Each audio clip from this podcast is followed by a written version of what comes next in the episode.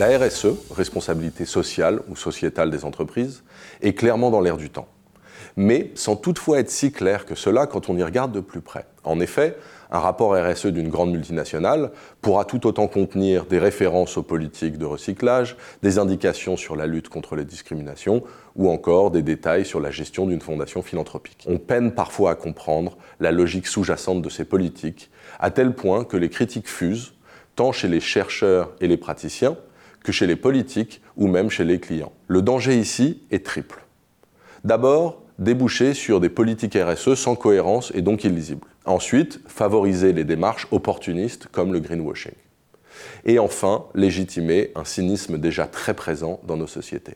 En réaction à cet état de fait, nous avons, avec Maya Koritsa, cherché un cadre conceptuel, une matrice permettant aux dirigeants, managers et employés impliqués de donner du sens à leurs actions en matière de RSE. Pour ce faire, nous avons d'abord fait l'histoire du sujet en cherchant d'où venait cette idée de responsabilité sociale des entreprises.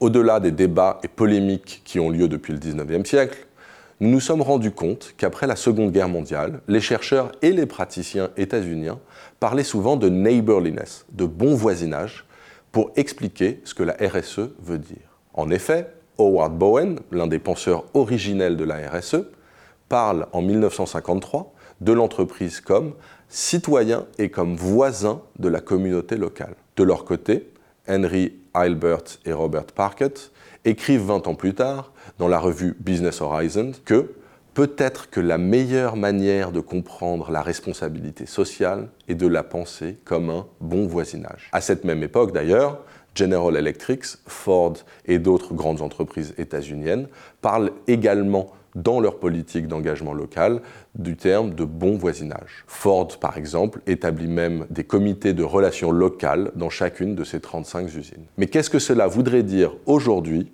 que d'être un bon voisin pour une entreprise? Dans notre article paru dans la California Management Review, nous définissons avec Maya Koritsa cette idée de bon voisinage comme un mode ouvert et collaboratif d'engagement vis-à-vis des problématiques économiques, sociales et environnementales, qui soient à la fois ancrées dans le territoire, pilotées par la communauté, orientées vers l'action et respectueux des voisins et des réalités locales. Cela impose quatre déplacements principaux.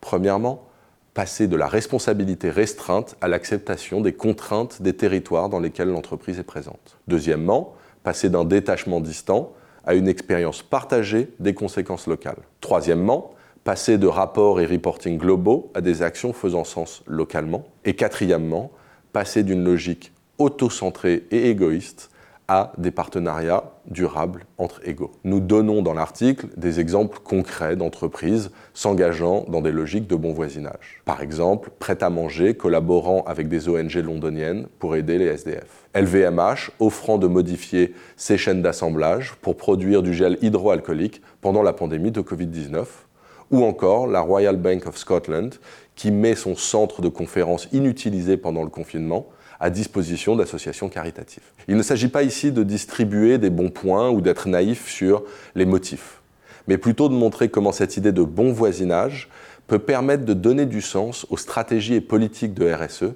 sur la base de quatre questions simples. De quoi le voisinage a-t-il besoin ici et maintenant? Que pouvons-nous offrir spécifiquement? Quelles sont nos contraintes institutionnelles et locales? Et sur quelle base devons-nous donner la priorité à certaines de ces demandes? Point essentiel, ce n'est pas aux dirigeants et managers de l'entreprise de répondre seuls à ces questions. Cela doit être fait par l'ensemble du collectif et en échange constant avec les communautés et territoires dans lesquels l'entreprise est implantée.